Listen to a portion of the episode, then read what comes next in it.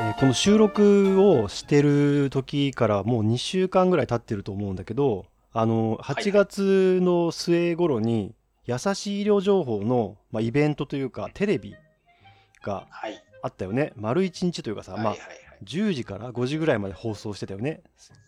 YouTube ですねね。1時間のセクションが、まあ7個あったのかなはい。うん、そうですね。うんそうそうだな。であのちょっと見れてないセクションもあるんだけど、まあ、なんとなく見てた。ありがとうございます。うん。であのイベントの時だけじゃなくて優しい医療情報の優しいって何なのかっていうさ、まあ、分かりやすいとかさ そのまあ上からじゃないとかさなんかそういうはい。パッと思いつくニュアンスはあるにしても、ああのそれでいいのかみたいなことは結構こうずっとテーマになってた気がしてで一はそのノートでさあの感想というかはい終わった後にその思ったことを書いてたから、はいまあその真正面からのそのイベントの感想とかじゃないんだけど俺が見てて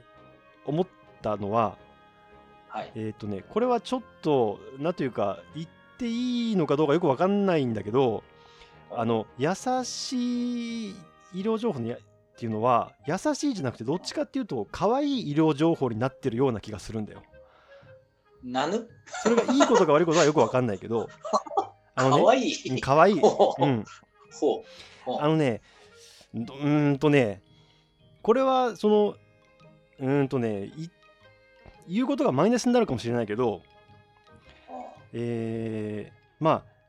不女子的な文化ってあるじゃん。俺もよく分かってないけどそれっなていろんなグレードがああってさいろんなレベルがあってえっと、はいはそのすごく沼の深いところにのあるコンテンツとか楽しみ方もあればまあ浅瀬でパシャパシャしてるところもあってさで浅瀬でパシャパシャする分には割と不女子じゃない人でもそういう感覚って男女関わらず持ってたりすると思うんだよ。なるほど。うん、でうんえっと、例えばバディものあの刑事ドラマとかでよくあるけどさ、あよくあります。うん、でまあそれブロマンスっていうらしいんだけど別に恋愛じゃないんだけどこう男男同士のなんかその、えっと友達以上の強い絆みたいなさ友達とはまた違う絆みたいなさ、あそれをブロマンスっていうん、それにちょっとときめくみたいなことらしいんだけどそれはなんか俺もう分かるんだよね。なんかその、わかりますよ。ねあのえーっと俺昔サッカーを見てた時にスペインサッカー結構好きで見てたんだけど、あのーセルタっていうチームに、ほえっとね、モストボイっていう、まあ、10番の選手とカルピンっていう、まあ、右サイドの選手がいて2人ともロシア人で、はい。ロシアからスペインに来て、まあ、あのチームで戦ったんだけどその王様みたいな感じでいるモストボイとすごい運動量が多くてもう走り回るカルピンがいてその右サイドを駆け上がってきたカルピンにモストボイからパスが通るとちょっとときめいてた記憶があるんだよなんか わかる？この感覚。おー！みたいなさ。あ、いや、すごいわかる。うんいや、もういいです。それもその表現に特に足すものはないです。うんすごいわかる。ね例えばさ俺あのプロ野球見ててさ643とか543とかゲッツーがあってさそのショートが取ってセカンドにトスしてセカンドがすぐさまファーストに投げるみたいなあの連携あるじゃん。はい。あれ見てる時のときめきみたいなのもない？なんか。なんか面白いな。こう維新伝心っていうかさ。いや白いな、ね。僕はですね、ん。それはどっちかっていうと、手拍子する感覚って自分の中でう思ってすよ。んそう。なんかその素晴らしい技術力とか素晴らしい連携っていうプロのね技を見せてもらったっていう喜びはもちろんあるんだけど例えばその裏に実はショートとセカンドの選手が仲悪いとかって聞くとなんかいいなみたいなさ。あそれがいい。そう。なんか仲悪いけどタイミング合ってるじゃんみたいな白い。うんなるほど。あいや、わかりましたよ。あわかるわかるそういうのも全部込みでなんかそのうんギャップとかいろんな複雑な感じとかも込みで可愛いって思ってるんだと思うんだよねその可愛いの実が拡張してるってよく達夫さんが言ってんだけどさそれが可愛い。うんだからなんかそういう意味であの皆さんその、ね、いろんな思いであそこにいてさでそれぞれのその関係性とかもあってさなるほど。うん。そのキャラクター性もあるしその関係性もあるしそのあの番組を作ってる思いとかもあるしさそういうことも全部込みであの場をその医療情報を得たいっていうのに加えてなんかその場所っていうのをいいなって思ってちょっとときめいたりしてるっていうのがかなりあのコンテンツの中で大きいような気がするんだよね。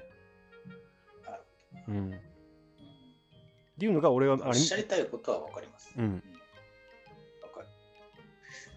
えーっとですね。えーっとですね。僕からすると、うーんと、巨大なファンイベントにうんしないための技術をつぎ込みたかった。本当は。うん。えあのどっちかっていうと今俺が言ってたことって受け手が勝手に感じることなのであの例えばやる側がファンイベントとかなんかそれぞれの出てる出演者に対してファンがいるとしてそのファンに向けてやってるみたいなことをやってるかどうかとは関係がないんだよね。なるほど。ならいいのかな。うん、ならいいそのむしろやってない方がいいんだよあざとくないからそう、あざといファンイベントにはしたくないっていうのと、うんでもですね、ありがとうの気持ちが強いから、ファンのためにもやりたいっていう思いが錯綜してたんですよ。うんあのスタッフ同士でも。うんなんかそのだから、やっぱりうんうん応援してくれた人のためにも、うなんかそういう人たちにもありがとうを伝えたいっていう思いも時折見えてたんですよ。不特定多数からは。でも僕、それいらないと思ってたんですよ。ああなるほどねうんで僕が一番ファンをないがしろにしたかった人間なんですよね。多うんう分、ん全スタッフの中で。うんなんですけど、なんかまあいろんな考えの人が混じってやる方が楽しいよねって思ってたんで、あのーその他の人の思いに文句があるとかでは全くないんですけど、なので、今先輩が言ったその、見てる方が勝手にその関係性を見て可愛いと思ってるっていうのはなるほどなっていうのは分かる。それはそれは思います。あのうんでも結構大事なことだと思うけどね。そのうんとねやってる側は内容に集中していればいいんだと思うんだよ。多分一般論言うと。うん。でその結果勝手に受け手がいろんなことを感じてるだけであって。うん。でそれってその場でそのイベントだけでできるものじゃもちろんなくてさずっと活動を継続されてるからこそさうん。出てくるものでもあるから。なんかですね、もともと京都のでかい会場を借りて、えー、と1日でやるイベントだったんですけど、うん。その SNS 医療の形という、えー基本的にはリアルで100人くらいの会場を借りて講演をして医療情報の講演をするよっていうのをベースにやってた人たちが、うん。初めて京都の会場を借りて1日5000人くらい人がやってきたらいいねという規模でなんか文化祭みたいになんか出し物をやったり、ブースを作ったり、公演の会場を作ったりして、ゲストを呼んでやろうってところをやってた時は、みんなは入場料を払うかどうかちょっと分からなかったですけど、わざわざ聞きにやってくる人だったんですね、その時は。うんその場合は、なんかちょっとやっぱお祭り的なイベントになるだろうと思ってたんですけど、うんうんそれが感染症下でリオンラインイベントになった瞬間に僕は性質が変わったと思ったんですよ。うーんそうかリアルのイベントからだいぶ離れたなうんで、せっかくだから応援するよって人たちが本当になんかすごい結構プロの人たちが集まってきたのを見たときに、これは不特定多数に届く可能性が出たなって思ったんです、僕は。うんで、変な話、医療情報に対するアンチってあまりいないんですけど、そんなに僕らに興味がない人もちゃんとやったら届くぞって思ったんですよ。変な話。うんあのテレビほどじゃないけど反響はあるかもって思ってたんですよね。それが思ったより我々がポンコツだったせいで内輪のイベントっぽさがですね最後まで抜けなかったのがちょっと僕の中ではちょっとだけ不満なんですよね。本当は。いやどうなんだろうねそのテレビはさ一番こうね多くの人に届く手段だと思うけどうんでもなんか例えばさえーっとタレントまあ芸人さんか普段あんまりテレビ出ないそのテレビじゃない場所で活躍してる人がテレビに出た時にそのえーっと全然その反響がないっていうかさなんていうのえっとねえーっと効果がないっていうことを言うんだよね。あの例えばうんあ講談師の人がテレビに出ますと。でもはい。出たけど、全然その自分の講談を聞きに来てくれるお客さんが増えないとかまあうーんああとこうテレビ本を書いてる人がテレビに出ても全然本が売れるわけじゃないとか。それすごいわかるな。うん、なるほど。だからはいはいはい。それは別にそのなんか具体例があるわけじゃなくて今適当に思いついたこと言ってるんだけど要はえっ、と広まあ薄まるってことだよねテレビって。うん。多くの人に知ってもらえるけど情報のなんかその情報は薄まるみたいなさ。うん。でラジオはなんかもうちょっとこうダイレクトに聞いてる人に響くから例えば俺許可局好きだけど東京ポッド許可局ねあのはいはい。イベントやると2000人ぐらい集まるっていうさ、おおー、うん、すごい。なんかそういうその違いはあるのでそのうんと優しい色情報のテレビを作った時にすごいたくさんの人に聞きに来てもらうのがいいのかなんかこうちゃんとこう強く情報を受け取って帰ってくれる人が増えるのがいいのかってなんか難しい問題なんだろうなと思うんだよね。正直ですね、テンションが途中、4月で変わったので、うん準備の最初と番組の構成的に、そのテレビ的構成に変更になってからですね、あの目指すものがちょっととっちらかったところがあるんですよね、やっぱり。うんで、1時間ごとのセッションのメインテーマが、僕からすると1個も深まってないんですよ。だから、こ今のメ今,、ンバーでうん、今までのレビューみたいな感じになってたってこと？レビュー、そうですね。というか、なんかすごい人たち呼んだけど、自己紹介してるうちに終わりましたっていうのを7回やった感がある。ああなんかねそれはその中継の難しさとかねいろいろうんあまあまあ、中継の難しさは正直しょうがないと思うんですけど、でうんもそれにしても、それらに対して僕らが、特にその主催だった医者たちがですね、心の準備が足りてないんですよ、やっぱりあれ。あのこうなったらこうなるよねっていうビジョンまで追いつかないんですよね、この準備期間だと。で、タイムラグがあるとか、あるならあるなりにですね、事前に予測してれば、多分なんかフリップを出すとかですね、そのメッセージ性を一つにするとかっていう工夫はいくらでもできるはずなんですけど、そこまで頭を全く追いつかなかったんですよね、我々。なるほどなんか言いたいことが分かってきたぞ。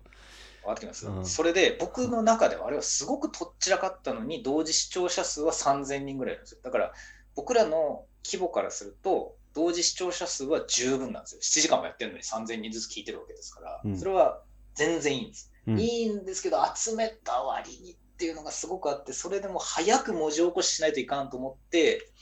僕必死でノート書いたんですよねうんマジであのほぼ寝てないんですけど、うんあの5日間くらいうんほほぼ寝てないんですよ。2時間ぐらいずつしか寝てないんですけど。そうなんだねものすごい書いたんですよ。いやなんかねあの急いで書いて。上がってくるの早いなと思ってさで、必死で毎日書いて、うおーって文字起こししてる最中に、あの logmi っていう全文文字起こしサイトがものすごいスピードで文字起こしを出してきたんですよ。はあはあ腹立ちましたよ、あれ。あれね、あと2日早く出してくれたら、僕、同じとこ文字起こししてって、もうノートを書き終えてんのにみたいなやつがシャッて出てくるんで、こっそりそれを見ながら訂正しましたからね、自分の note。遅いよ、でも早いわみたいな感じでこう、あこれ出るんなら俺ノート書かなくてよかったのでは？みたいな感じだったんです。テクノロジーにい敗北したんだね敗北しました。あのですね、要は瞬間風速的にまた違う人出てきた違う人出てきたってとっちらかって終わるのがもったいなすぎるからこのセッションではこの人たちはこれ言いたかったよねっていうのを早めに出したかったんですよ文字の形で。うんで頑張って組んでたら結構ちゃんとした文字起こしが上がってきたんでうわーってなりましたけどまあうん文字が出揃うのを待ちたいなっていうのが今この収録日の感想。なんかそのさ動画で届ける場合にねその、はいテレビ的にするのか YouTube 的にするのかっていうのがなんか今のその選択肢なのかなと思ったんだよ見てて、なるほど。うんまあ、それは距離感の違いとかだと思うんだけど最終的にはあで、あ、わかるわ。うん、その3000人ぐらいの人に見に来てもらってやるんだったら YouTube 的な方がなんか向いてんのかなと思ったんだよね、それはすごくわかります。うん、ですごくわかる。YouTube でやるんだったら別にその うーんと番組構成とかをめちゃくちゃ作り込むんじゃなくてその場でこうなんかうーん台本がないような感じで本音でさ結構その突っ込んだところまで話してる方が受ける気がするんだけど。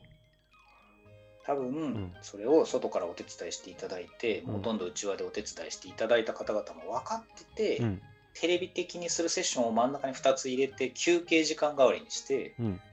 前後は YouTube 的に作ったんですけど、うん。タイムラグに喋りが下手な医者が対応できなかったんです。よあのタイムラグはでもなかなか厳しそうだったね。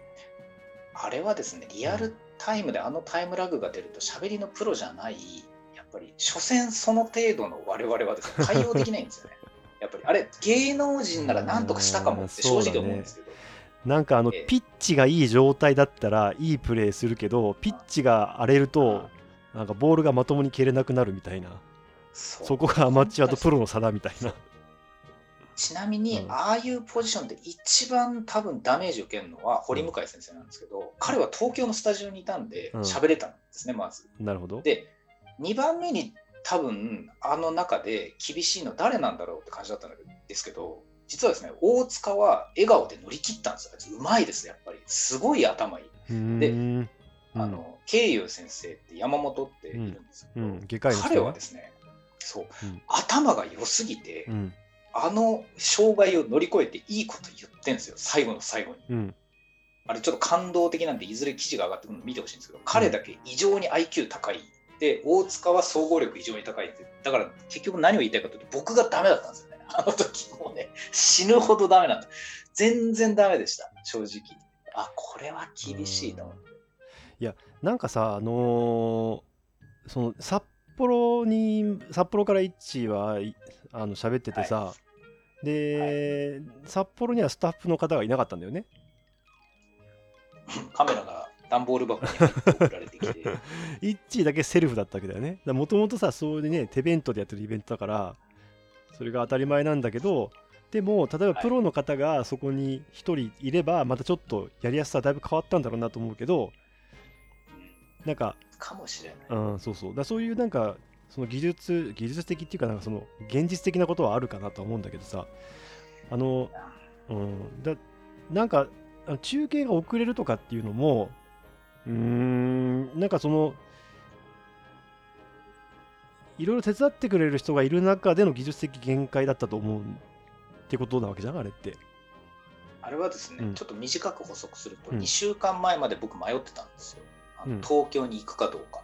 うんうんうんいやで、うん情勢的に行けなかったんですけど、うんあのギリギリまで僕は東京に行く方がいいよねってのは全員が言ってたんですよ。もうさすがに中継先が多すぎるからそうだよね。そうなんです結局、うんどう考えても無理で、飛行機乗れんわってなって、朝一のセッションだしって。で、蓋開けてみると、やっぱりダメだったなっていう感じ。うん、ななんかね、だからそこはさ、こう、誰が悪いわけでもないというか、まあ、そのい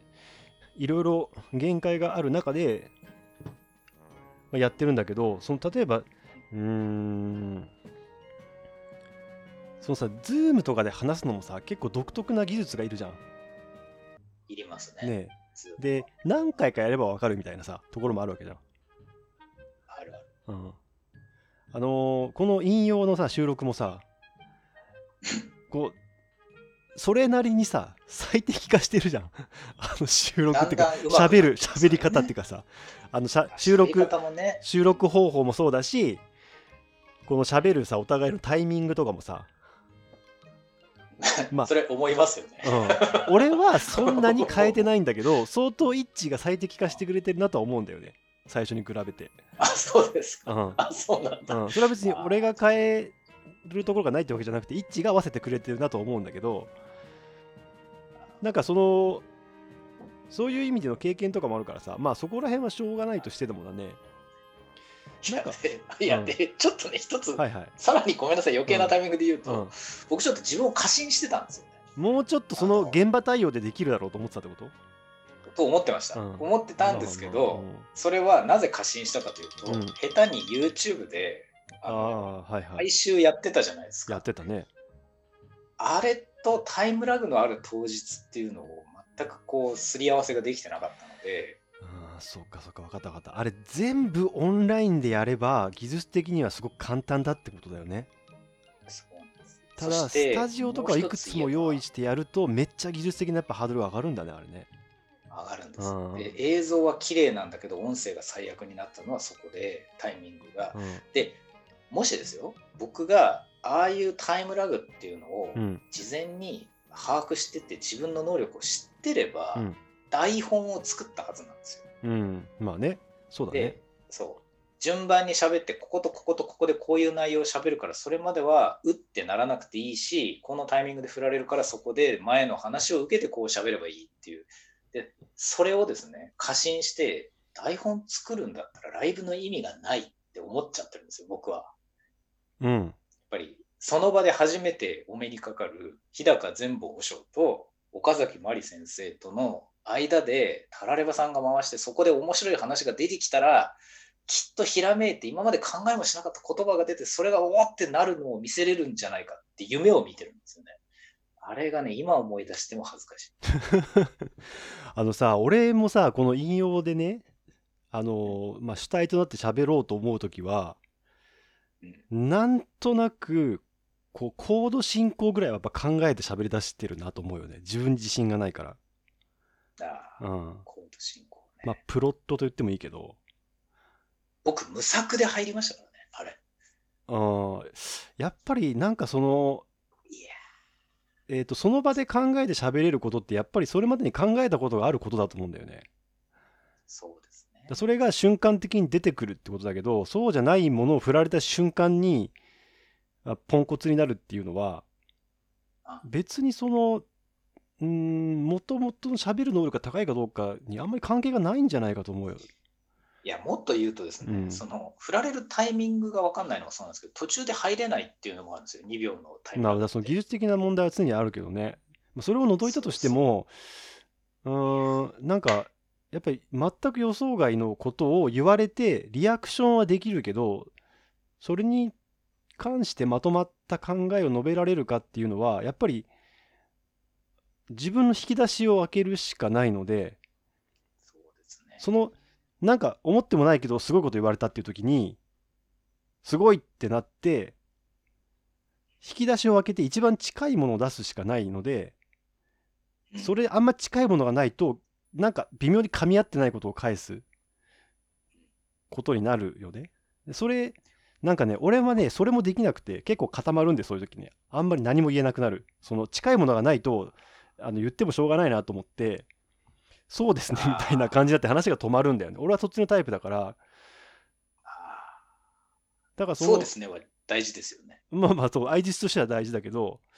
その話が進まなくなるのでだからえーっと一こうなんか引用を始めた時も一致は割とまあそのきやっぱりそのあんまり決めてると予定調和的になるしそのもなんて気分が盛り上がらないからそれが その要はライブ感がないのはあんまり良くないってことは言ってて、まあ、それはわかるからなんていうかその最低限教えてくれってことなんだよ俺の中でね。あの内容じゃなくてテーマだけ教えてくれとかさ多分言ってたと思うんだよイッチがなんか喋るって言った時にありました、ありました。うんそれはそうだ。うんそのテーマさえ教えてくれればその一応そのその周辺にある自分の考えたことあるものを一回頭の中で整理できるからなるほどね。引き出しを開けれる確率が上がるんだよねそれは別にそうね。うん、だからその、えっ、と、これを、台本があってさ、これを喋って、これを喋って、全部決まったら面白くないけど、えっ、と、開けそうな引き出しを、ハードディスクからワーキングメモリに上げとくっていう作業を俺多分やりたいんだよ。わかるうんわかる。わかるわかる。そうそう。本棚から出しといて、机の上に広げとけっていう。うん、どれを広げるか分かんないけど、本棚の上につまお本棚っていうか、その机の上にまず置いとくと。で、手に取れる状態にしとくっていう。それからその中から選ぶっていうさ。あと、そもそも僕、そんなに即興で喋るのうまくないんですよ。よく考えたら。でうんうんうん。その毎週やってた SNS 医療の形の YouTube っって、うん。僕、司会なんですよね、よく考えたら。うんいああいう時やっぱ一致の滑舌の良さとかさなんかそのフフレーズを丸ごと言える強さとかが出るよね。あと、うん。自分が最終的にその場で、なんか、誰々の話を受けて、ここでいいことを言えとかじゃなくて、司会だから、じゃあ次そこ、次そこっていう時に、なんか、ほぼ無責任に、へーってうまいリアクションでもすると株がグッて上がるみたいな、一番美味しい場所にいるじゃないですか、YouTube の時って。でそれあの爆笑？よくうんうん。うんよく考えたら、あの時の、だから、経由とか大塚とか堀向井が振られるたびに毎回ちゃんとコメント出してるの偉かったなと思って、僕、あれやってねえなと思った。あそっかそっか。振実はやってなかったっていうね、うん、俺よく考えたら15回振られたことないわと思って、で、それを当日考えてたんですよ。俺振られるの初めてだなと思って、振られるの初めてだって、やばくね？と思ってましたよ。本当に。ハラハラまあでもねあそっかそう例えば研究会で質問されるとか学会で質問されるっていうのはやっぱり頭の中に勝手に想定問問答集みたいなのがあるしそもそも自分の発表する内容ってめちゃくちゃ考えて書いてる普段からめちゃくちゃ考えてることをまとめてるからまあ大体何聞かれても答えられるよね。ところがそれが、ああいう場で、うんそこはもう何週も前に考え終わって、もうなんか言語が解けたわみたいな話をいきなり出されると、え、あってなって聞かれてないこと答えてたりしてるんですよ。うんあれはね、文字起こししながら僕自分を縦に裂きたいってやつです。本当にもうだからもう、ビーってこう、いやーみたいな感じ。そんなこと今聞いてないみたいな感じになりましたね。まあいいや、でもその可愛いか、そうか、そういう関係性を見ていたのか。うん、なんかねすごくでも、まあ、大事なことだろうなと思うんだけどね内容がたとえすごく良くてもそういうのがないものって広がらないと思うけどねあれ僕逆にだから僕はファンのための会にしないつもりでやったのに思いっきりコアなファン向けの放送になってたってことなんですよ。ドギマギしてやがるぜみたいな感じになってるというか、なんか、あいつしょうがねえなみたいになってる。真逆の結果になったな、つまり。うん。そうかもしれない、うん、あの、うん、あのえっと岡崎まり先生と日高和尚が出てきてるところはえータラレバさんは多分関係性があるんだろうけどはい、でも日高先生と日高和尚とないのかな？まあわかんないけどあのセッションはなんか一番ピリッとしてて面白かったけどね。そうですか？うんそういう意味で。うん。日高和尚があの慈悲とか対比の説明をするときにうん。ものすごく練り込まれた文章を口で喋るっていう高等テクニックを見せてたじゃん？一部の隙もなく滑らかに喋っててあれ何回もあの下りをこすってるとしてもあの的確な説明で情報密度がめちゃめちゃ高いことを言葉に文章に書くならまだしも口で言うって凄まじい能力だなと思ったけどあまりにも説明の容量が良くて一回聞いただけじゃちょっとよく分かんないっていうさ分かる？情報の流れていく速さが速すぎるっていうさあのゆっくりしゃべゆっくり喋ってるんだけどね多分世の中で誰よりも今の先輩の言葉が分かります。なぜなら僕は2回以上文字起こしをしているから。いや あれすごいよあの説明あれはすごい。もうまず僕自分で文字起こししたんですよ。うんで、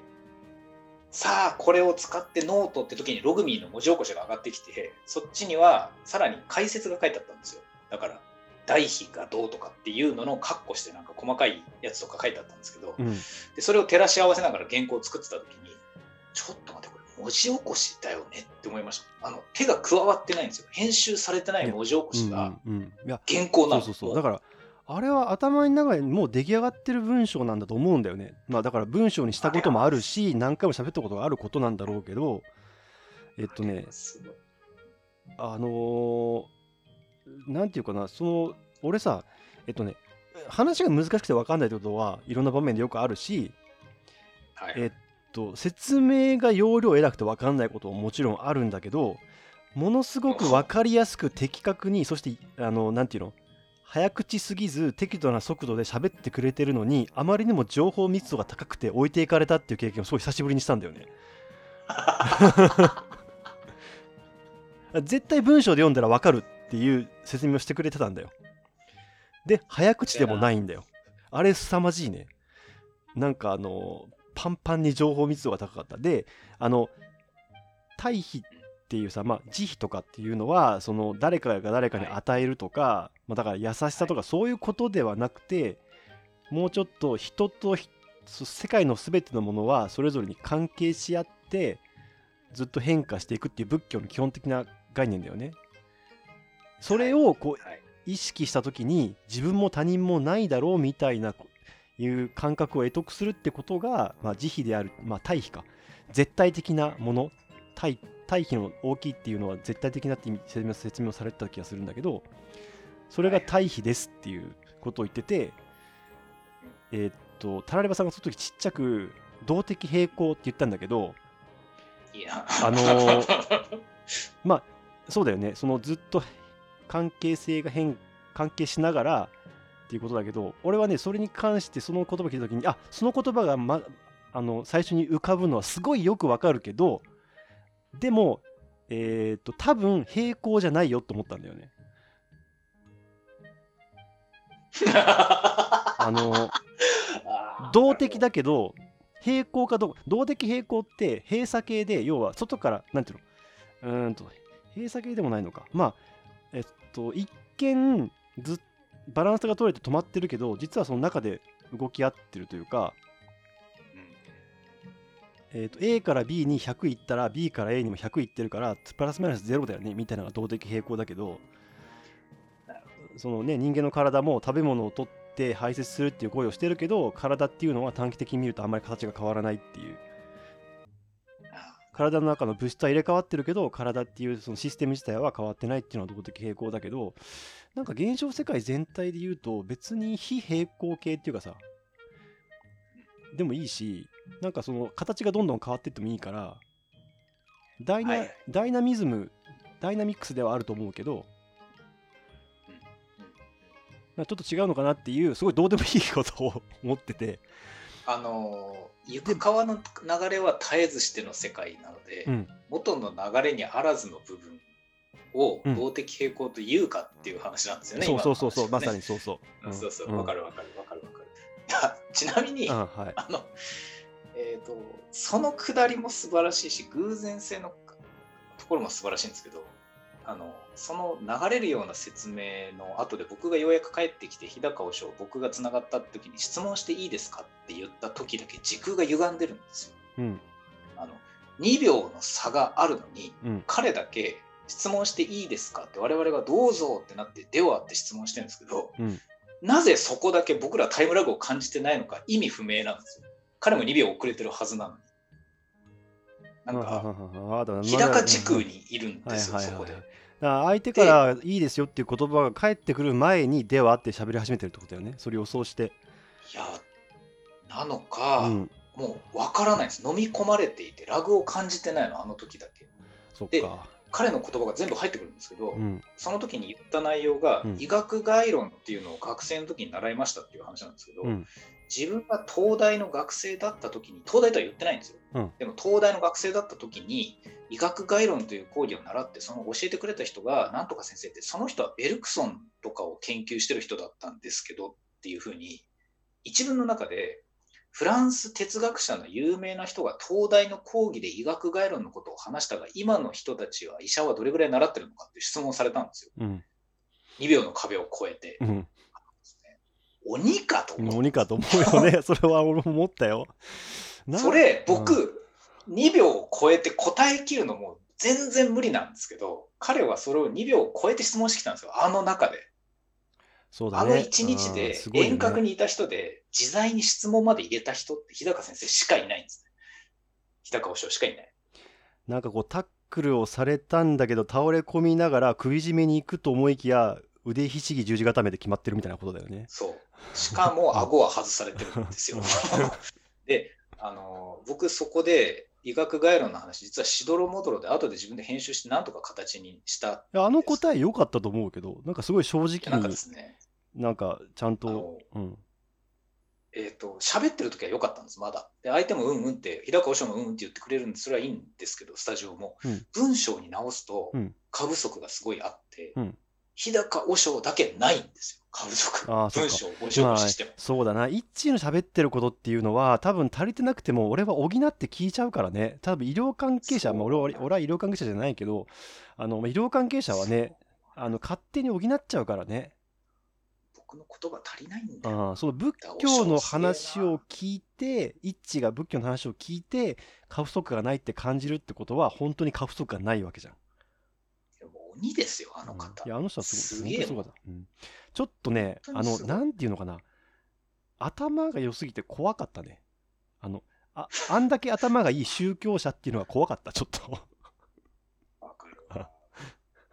そそれで仏教を選んだことに対して僕仏教ってすごいって思いますなんかうんこの人がやってるんそう,、まあ、あの そうですか。あそこまで行くとうんもう帰依したい、うん。本当に。叶いません、あれは。あの慶友先生と大塚先生とホムホム先生とイッチーっていうこの4人のメンバーは、なんていうかあのバランスが取れてていいと思いますよキャラクター配置的には。勇者、戦士、僧侶、魔法使いなんですけど。そうだね。うん。イッチー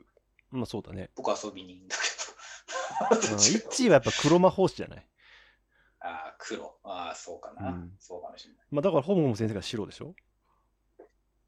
うん、白、そうですね。ドラクエで言うと、うん僧侶。僧侶あそう僧侶ねで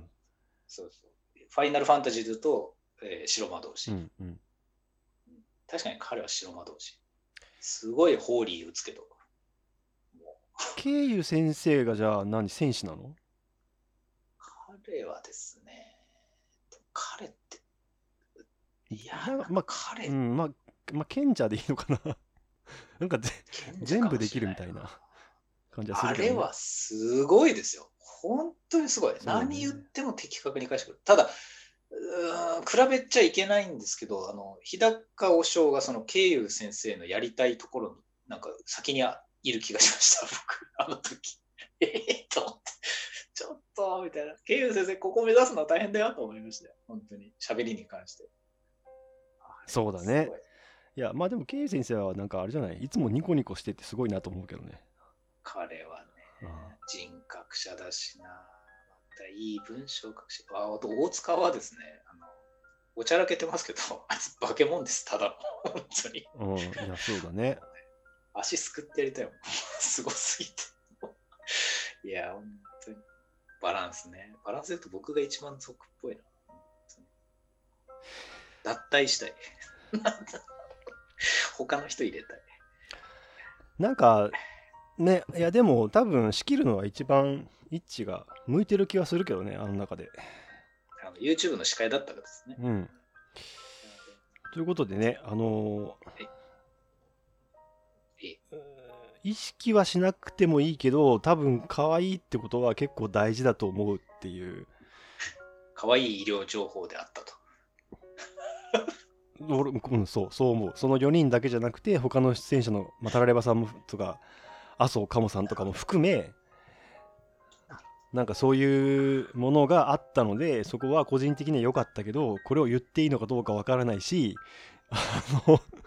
どうなのかわかんないけど、まあ、そういう感想です。的確だな。うんあざとくなかったことは良かった。うんちょっとダメージがありましたね。そうですか。